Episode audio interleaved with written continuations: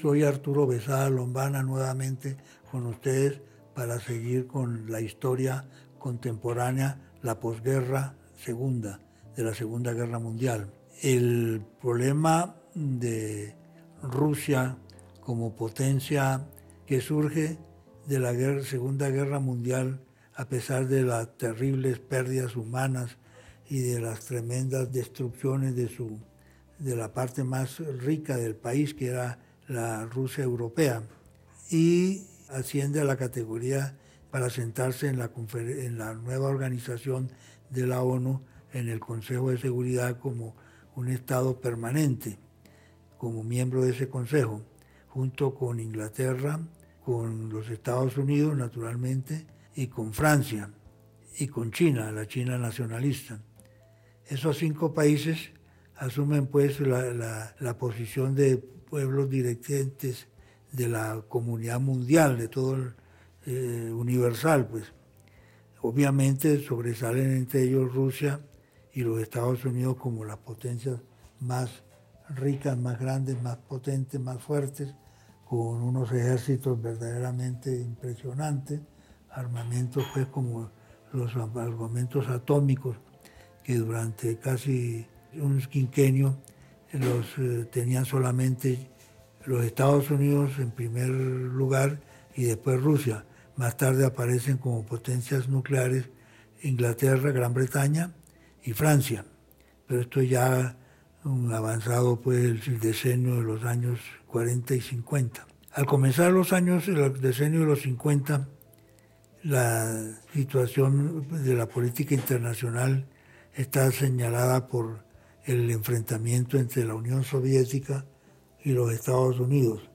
La China ha sido conquistada, digámoslo así, porque es la realidad, por los ejércitos comunistas de Mao Zedong, que han derrotado al líder nacionalista Chiang Kai-shek, que había dirigido con éxito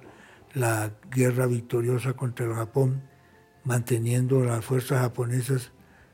concentrada prácticamente en la costa china, porque el resto del país estaba en manos de, él y en manos de los comunistas, las tropas de Mao Zedong. Cuando se produce la invasión de Corea, ya la China ha sido dominada por los ejércitos de Mao Zedong. El líder nacionalista chino, Chiang Kai-shek, se retira a la isla de Formosa, que pasa a ser una especie como de trampolín para supuestas posibles acciones militares de la China nacionalista contra el inmenso poder de la China comunista. El dominio del continente, de la parte continental del país, 9 millones de kilómetros cuadrados, con todas las riquezas del país, pues está en manos de Mao Zedong. Hay una especie de agudización de lo que es la implantación del marxismo en esa época. Rusia, que era la Unión Soviética, mantiene pues el liderato como la primera nación socialista marxista de la historia y trata de imponerse en la China, pero recibe un portazo en la cara que se manifiesta efectivamente cuando desaparece en la Unión Soviética el líder comunista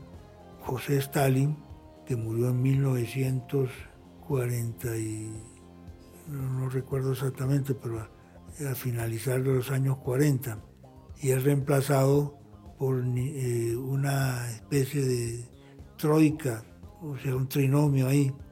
encabezado por eh, un líder popular sumamente eh, arraigado entre el pueblo ucraniano que era Nikita Sergeyevich Khrushchev. Este personaje pues casi de película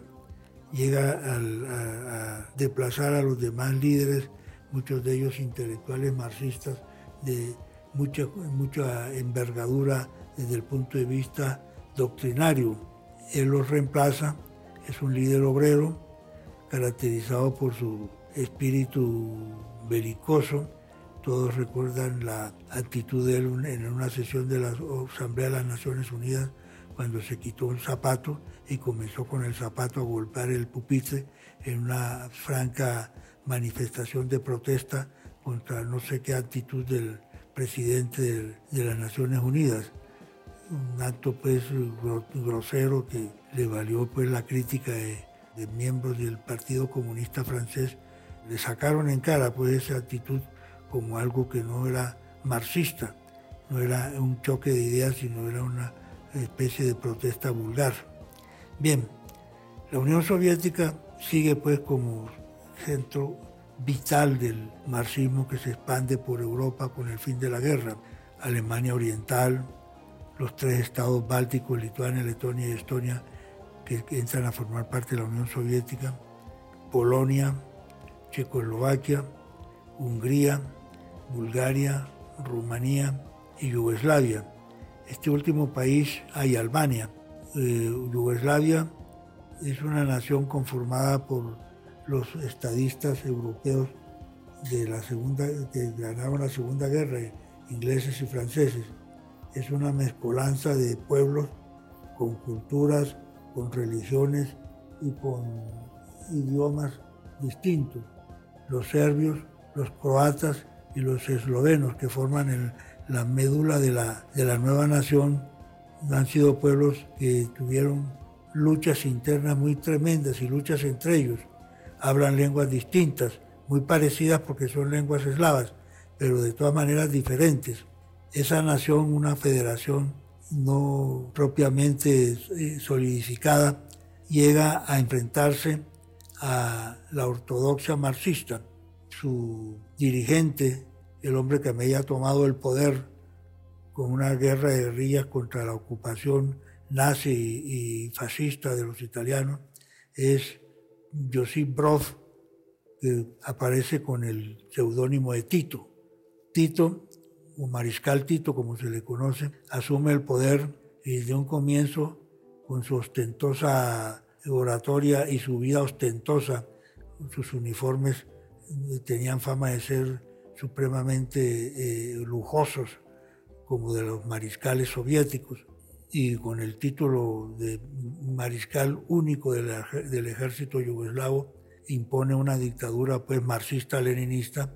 pero muy pronto choca con la, el, expansionismo soviético. Stalin no tolera pues ningún, que también hace, eh, durante la guerra ostentó el título de mariscal y al finalizar de la guerra era generalísimo, un título que solamente tenían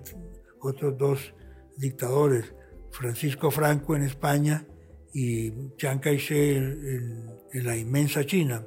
Era pues el mariscal generalísimo Josip Broz alias Tito, Tito, mariscal Tito. Bien,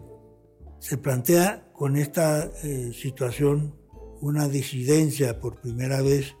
de un país comunista contra la dictadura del Partido Comunista Soviético.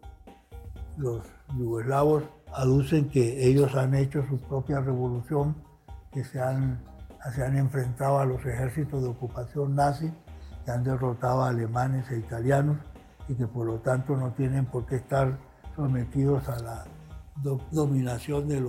del Partido Comunista de la Unión Soviética. El rompimiento de Tito con los rusos se produce en 1948, cuando la situación internacional está sumamente grave porque los Estados Unidos han asumido la defensa de Corea,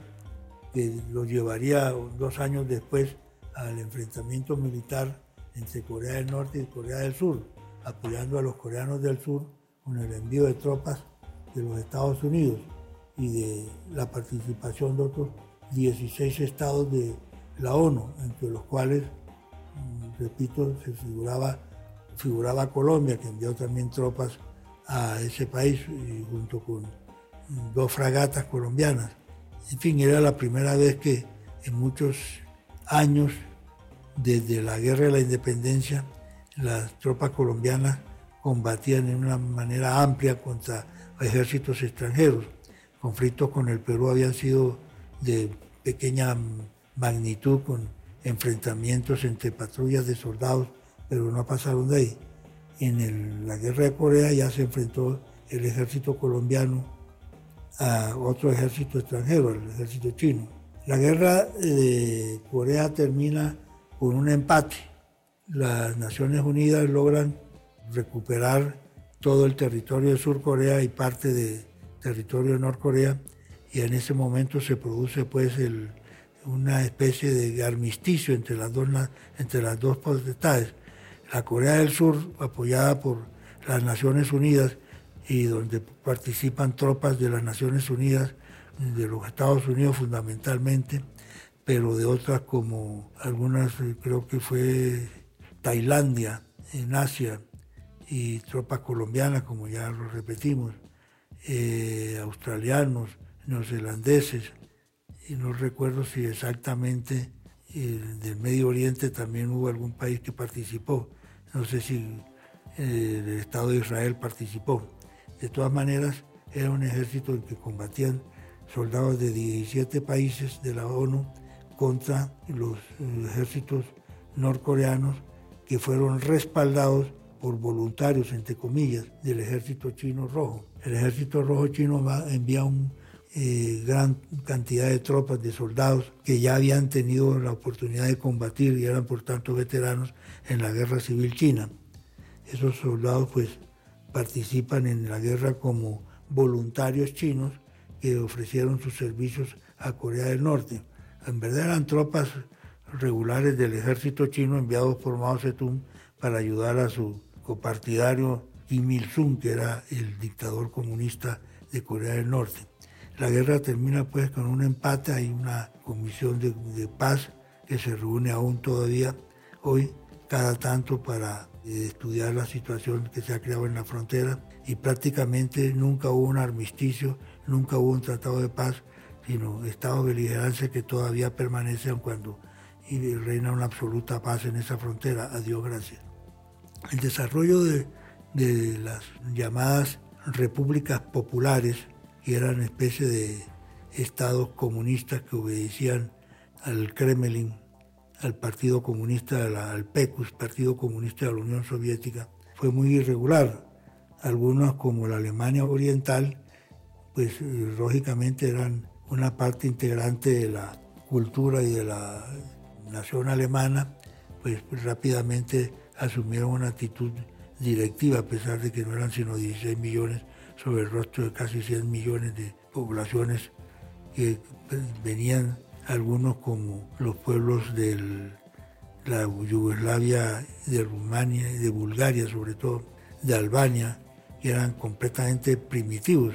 gente que no tenía mayor, habían adquirido una especie de barniz de la civilización europea pero que como todos esos pueblos de los Balcanes eran, estaban divididos en tribus y aisladas unos de los otros, no constituían propiamente nación. Bulgaria, por ejemplo, era una nación que ni siquiera estaba conformada por pueblos europeos, sino eran pueblos asiáticos, o son pueblos asiáticos, más o menos mezclados con eslavos. Tienen una cultura y una, su alfabeto es cirílico, eslavo, su lengua es derivada del, primitivo eslavo, pero no son eslavos ellos de por sí, sino son más bien asiáticos. En tanto que Rumania, todo lo contrario, es una nación altamente civilizada, conformada básicamente por colonos de la época latina del imperio, del imperio romano, que llegaron allá, ahí viene la palabra Rumania, ¿no? Romanía, tierra de los romanos, de los colonos romanos que se asilaron en ella a comienzos de la era cristiana y hablan una lengua latina. El rumano tiene mucho parecido con el latino primitivo y por tanto tiene también ciertas vecindades con las lenguas latinas como el castellano, como el italiano, como el francés, como una lengua que se habla en, la, en el Italia del Norte en fin, con lenguas latinas por su desarrollo histórico de colonos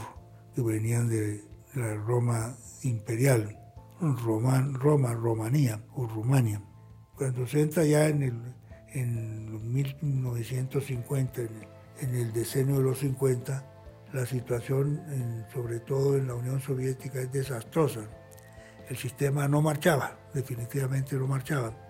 La economía dirigida tenía sus altibajos. había momentos en que prácticamente las cosechas de trigo, las cosechas de cereales que eran básicos en la alimentación del pueblo, no llegaban, no se realizaban, no porque la tierra fuera estéril o porque faltaran abonos, sino mala organización. Después de la caída de la Unión Soviética se publicaron muchas, muchos artículos relacionados con el fracaso de la agricultura soviética y era porque la cadena de mando comenzaba en Moscú y estaba para tomar cualquier pequeña decisión, por ejemplo, compra de insumos para sus eh, de abonos o de insumos para sus eh, fábricas, para sus había que solicitarlo a través de un largo proceso que culminaba en Moscú. Esa situación pues determinó el colapso de la Europa llamada socialista. Comenzó el gobierno de Stalin dictatorial fue seguido por una administración burocrática, una dictadura burocrática en la cual no se podían tomar decisiones si no era con el visto bueno de Moscú. Esa situación se prolonga hasta la llegada de Gorbachev, Mikhail Gorbachev, un líder, joven, empapado de las nuevas, de la nueva economía, de los nuevos sistemas económicos. Debe recordarse que el, la base, el fundamento del marxismo era el triunfo de la clase obrera, obrera, así muy claramente lo decía Marx en, sus eh, alocuciones, el ascenso de la clase obrera a la dirección del Estado. Era la última revolución porque la clase burguesa eh, había sacado a la clase feudal y había asumido el poder porque manejaba las fábricas porque manejaba el elemento fundamental que era la industria. Entonces, como los obreros reemplazaban a los burgueses en el trabajo físico en los en las talleres, pues Marx resolvió que esa clase iba a ser la dirigente de la nueva sociedad. Con el perdón del marxismo, la clase obrera está en desaparición. La tecnología, la mm, industrialización basada sobre la maquinaria altamente sofisticada requiere ya no de obreros, sino de ingenieros, muchas veces de ingenieros avanzados que manejan esos sistemas de producción tan sofisticados y la clase obrera fue desapareciendo. Hoy día se calcula que solo el 3,5% de la población trabajadora en la Alemania es obrera, el resto son todos ingenieros, técnicos, tecnólogos, y lo mismo sucedía en la Rusia soviética. El obrero fue reemplazado por el tecnólogo, por el técnico, el ingeniero, el personaje pues altamente calificado, universitario, que no era obrero y por lo tanto no tenía la mentalidad del obrero. Eso ha sucedido en casi todos los países industrializados, comprendida Francia, Italia, Holanda, Suecia, Noruega, etcétera, no digamos de los Estados Unidos y de Canadá. Aún aquí en nuestro país, a pesar de nuestro subdesarrollo, hay muchas empresas cuya principal, principal personaje no es el obrero, sino es el ingeniero. Hace unos años leía, hace unos dos o tres años, leía en unas fábricas en Medellín, donde el 75% de su mano de obra estaba constituida por ingenieros o por mecánicos o por tecnólogos o por técnicos, mientras que los obreros eran solamente los que apilaban la mercancía, manejaban algunos eh, aparatos pues muy rudimentarios de transporte, como el camión, etc. Hoy día pues la clase obrera, a pesar de las predicciones de Karl Marx, está desapareciendo a pasos gigantescos. La tecnología moderna, muchas de ellas basadas por la automatización de los equipos que requieren unos obreros detrás de, de los tableros que están manejándolos sino ingenieros, ha desplazado al obrero. Se acabó la clase obrera, o mejor dicho, ha sido reducida a trabajos muy elementales, como la construcción de edificios, pero las fábricas, lo que produce verdaderamente la riqueza de los países industrializados son los ingenieros.